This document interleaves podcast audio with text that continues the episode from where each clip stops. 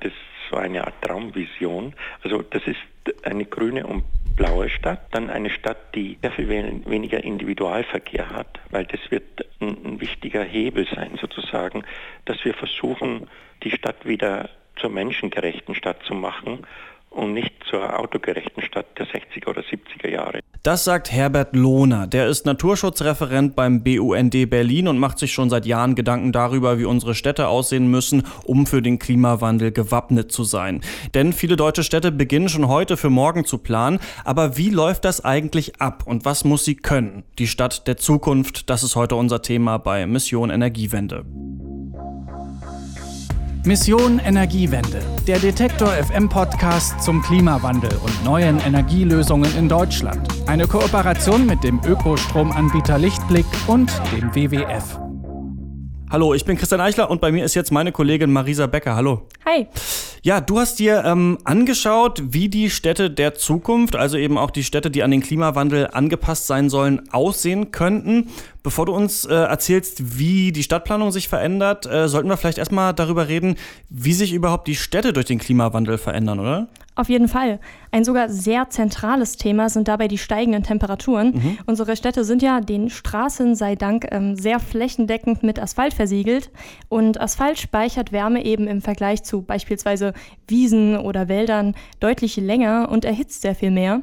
Das führt eben dazu, dass die Temperaturen in der Stadt enorm ansteigen. Herbert Lohner vom BUND sagt sogar, dass die Städte durch die steigenden Temperaturen ungesünder für uns Menschen werden. Die erhöhte Zahl von Hitzetagen, die führt dazu, dass äh, vor allem die vulnerablen Gesellschaftsschichten, also die verletzbaren Teile der Gesellschaft, ein erhöhten Risiko von Krankheit und auch letztendlich ein erhöhtes Sterberisiko haben. Und es gibt grob gesagt drei Gruppen von Menschen, die gefährdet sind. Und das sind zum einen alte Menschen, Kinder und kranke Menschen. Also geht es bei diesen äh, Maßnahmen gegen den Klimawandel auch vor allem darum, einfach diese Menschengruppen zu schützen? Genau das Schutzgut Mensch, wie Lona es nennt, spielt auf jeden Fall eine wichtige Rolle. Ich meine, wir hatten ja in diesem Jahr auch schon relativ viele warme Tage und ich muss sagen, mir als Mensch, der jetzt keiner verletzlichen Gruppe angehört, haben die schon echt ziemlich zu schaffen gemacht. Ja. Und wenn man dann ohnehin Herz-Kreislauf-Probleme hat, dann kann so ein heißer Tag sogar das Sterberisiko erhöhen. Also, also müssen sich quasi die Städte was überlegen, um gegen die zunehmende Hitze in der Stadt dann vorzugehen. Was für Ideen gibt es denn da? Eine Idee, bei der viele Städte bereits in der Umsetzung sind, sind sogenannte Kaltluftschneisen. Und was das ist, das hat Herbert Lohner vom BUND mir erklärt. Kaltluftschneisen sind zum einen äh, lineare Strukturen, die Grün in die Stadt bringen und zum anderen können auch Parks oder Grünanlagen in der Stadt temperaturregulierend wirken, also abkühlend wirken. Die Kühlfunktion solcher Grünanlagen, die wirkt in die randliche Umbauung so grob 200 bis 300 Meter. Also es heißt nicht ewig weit. Und weil das eben nicht so weit ist, fordert er auch, dass die Städte mit einer Art grünen Infrastruktur durchzogen werden, damit es eben wirklich zu einer Kühlung kommen kann. Neben Parks können übrigens auch Baulücken oder natürliche topografische Gegebenheiten als Kaltluftschneisen genutzt werden. Okay, natürliche topografische Gegebenheiten. Das klingt so, als hättest du da schon irgendwas äh, Konkretes im Kopf. Das habe ich tatsächlich auch. Ich bin nämlich nach Dresden gefahren, um mir vor Ort ein Bild von den Kaltluftschneisen zu machen. In Dresden sind Kaltluftschneisen nämlich schon lange ein Thema und dort ist es so, dass die Stadt enorm von ihrer Lage profitiert. Und warum das so ist, das hat mir Dresdens Umweltbürgermeisterin Eva Jenigen erzählt. Dresden liegt im Elbtal, wird von der Elbe durchflossen. Die Elbe hat unverbautes Ufer und durch die Elbe fließen Kaltluftströme. Das ist unsere erste Schneise. Und die zweiten Schneisen, die darauf zulaufen, von Norden und von Süden, sind die Zubringerflüsse zur Elbe. Das sind unsere vorhandenen Kaltluftschneisen. Ja, klingt eigentlich jetzt erstmal für mich so, als müsste die Stadt jetzt eigentlich gar nicht mehr so viel dafür tun, damit es im Sommer nicht zu warm ist. Das stimmt aber wahrscheinlich nicht, ne? Du bist ja extra hingefahren. Nein, die Stadt muss trotzdem noch einiges tun. Ähm, Eva Jenigen hat mir im Rathaus eine Karte von Dresden gezeigt und auf der waren überhitzte oder wie Jenigen sagt, sanierungsbedürftige Plätze dunkelrot eingezeichnet. Das sind solche Orte, die tagsüber wie nachts stark überhitzen und die Wärme auch schlecht wieder abgeben. Darunter war auch der Postplatz, der in der Dresdner Altstadt liegt, also direkt in der Dresdner Innenstadt. Und dort waren es satte 6 Grad mehr als am Stadtrand und es wurde nachts gemessen. Und des Klimawandels. Die kritischen Bereiche, die sind gelb und dann die weniger kritischen Bereiche drumherum. Und hier sehen Sie eben auch die Kaltluftbahn Bei uns okay, der hitzt sich also ganz schön auf, hat man dann wahrscheinlich keine Lust, da ein Bier zu trinken äh, nachts. Wie löst man denn jetzt dieses Problem? Ähnlich wie Herbert Lohner vom BUND es fordert, sollen dort Grünzüge, also quasi eine grüne Infrastruktur entstehen, die die kalte Luft auch in die Innenstadt leitet. Wir prüfen gerade eine Reihe von kleineren Maßnahmen, um die Situation dort zu verbessern.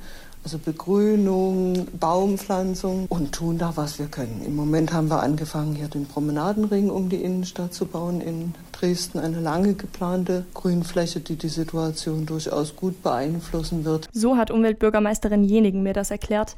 In Dresden holen sie jetzt übrigens auch Bäche, die früher häufig verrohrt wurden, damit man sie bebauen kann, wieder aus ihren Rohren raus, weil sie erkannt haben, dass Gewässer eben zur Kühlung beitragen. Wasser ist, glaube ich, ein ganz gutes Stichwort. Ähm, wir sprechen hier ja nicht nur über Hitze, sondern wahrscheinlich auch über Regen, ne? Ja, genau, denn durch den Klimawandel kann oder ist es dazu gekommen, darüber streiten die Wissenschaftler noch, dass es mehr Starkwetterereignisse, sprich stark starke Regenfälle gibt. Und warum das vor allem in Städten ein Problem ist, das hat Herbert Lohner mir erklärt. Wir haben die Städte immer stärker versiegelt und dadurch kann das Wasser nicht mehr abfließen. Das heißt, wenn es wirklich zu Starkregen kommt, dann äh, steht das Wasser in der Stadt sozusagen.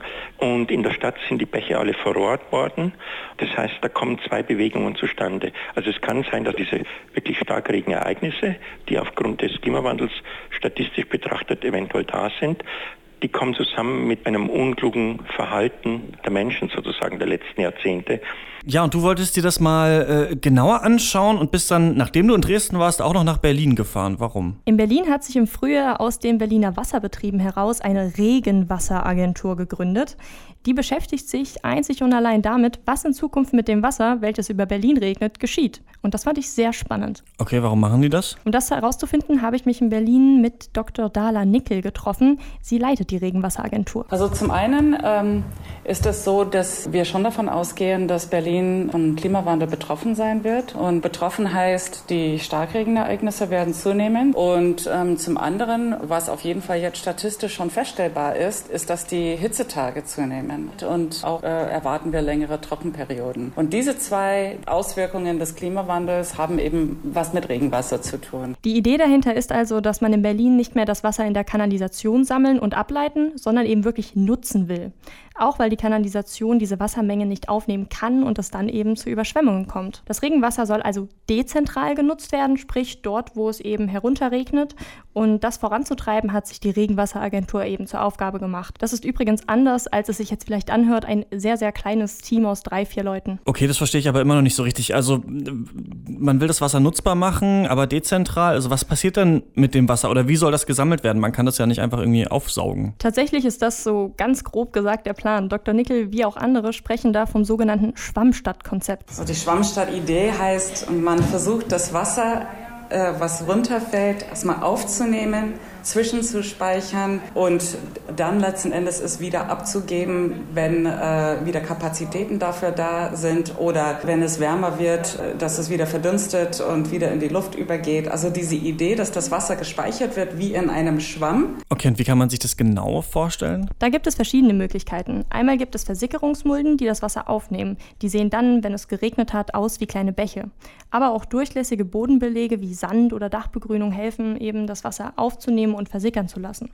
Unter durchlässige Bodenbelege werden auch sogenannte Rigolen eingebaut.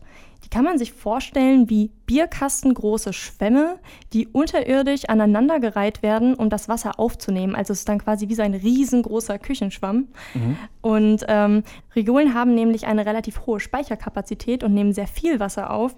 Und die kommen dann vor allem zum Einsatz, wenn der Unterboden nicht so viel Wasser aufnehmen kann und es sich dann stauen würde. Also damit das Wasser dann einfach ja, langsam in Schritten an den Boden abgegeben werden kann. Genau. Außerdem gibt es noch sogenannte Feuchtgebiete zur Quartiersgestaltung. Erstmal so ein Monsterbegriff. Gemeint ist damit aber zum Beispiel auch die Wasserfläche am Potsdamer Platz. Okay, über die habe ich mir äh, noch nie so richtig Gedanken gemacht. Also ich kenne die natürlich, sieht für mich eigentlich aus wie so ein ja, sehr großer, flacher Teich. Dahinter steckt aber tatsächlich enorm viel Planung. Das hat Dr. Nickel mir nämlich gesagt. Und das künstliche Gewässer ist gleichzeitig eine Reinigungsanlage. Also da gibt es, wo das Wasser reinfließt von den ähm, von den Häusern oder von den Straßen, von den Dächern, gibt es eine Art ähm, natürliche Reinigung äh, mit Hilfe von Schilfpflanzen. Und dann wird das Wasser im Kreislauf gepumpt damit es immer mit Sauerstoff angereichert wird und sauber bleibt. Und gleichzeitig sieht es einfach aus wie eigentlich geplant, um, um dieses Quartier interessanter zu machen. Und wenn es zu Starkregenereignissen kommt, kann der Wasserspiegel noch 30 Zentimeter steigen, bis es zu einem Überlauf kommt. Und damit sind natürlich die umliegenden Gebäude geschützt. Und das Wasser soll durch Verdunstung auch das ganze Gebiet um den Teich kühlen. Das funktioniert übrigens ziemlich gut. Als ich nämlich mit Dr. Nickel zum Teich gefahren bin, war es sehr, sehr heiß in Berlin. Und am Teich selbst war es dann ganz angenehm. Für so ein System. Und guck mal, heute ist jemand auch drin und reinigt. Das heißt, es ist jetzt nicht so, das ist ein Teil des Beckens, dass ähm, äh, dass man diese Anlage hat und man überlässt sie sich selber. Marisa Becker hat sie zumindest in Teilen schon gesehen, die Stadt der Zukunft und sie ja, ist grün und blau und bestenfalls äh, gut durchlüftet. Danke Marisa. Gerne. Nächste Woche gibt es hier dann die letzte Folge der ersten Staffel von Mission Energiewende, aber keine Angst, wir planen die zweite äh, schon auf Hochtouren gerade. Mehr dazu gibt es dann auch nächste Woche. Merten Waage kommt da wieder zu mir und wir sprechen darüber, wie Strom eigentlich sinnvoll gespeichert werden kann. Falls Sie die Folge nicht verpassen wollen, dann können Sie diesen Podcast Podcast abonnieren. Das geht bei Spotify, dieser Apple Podcasts und Soundcloud und auch in der neuen Google Podcasts App einfach mal nach Mission Energiewende suchen. Ich bin Christian Eichler. Bis nächste Woche. Mission Energiewende, der Detektor FM Podcast zum Klimawandel und neuen Energielösungen in Deutschland. Eine Kooperation mit dem Ökostromanbieter Lichtblick und dem WWF.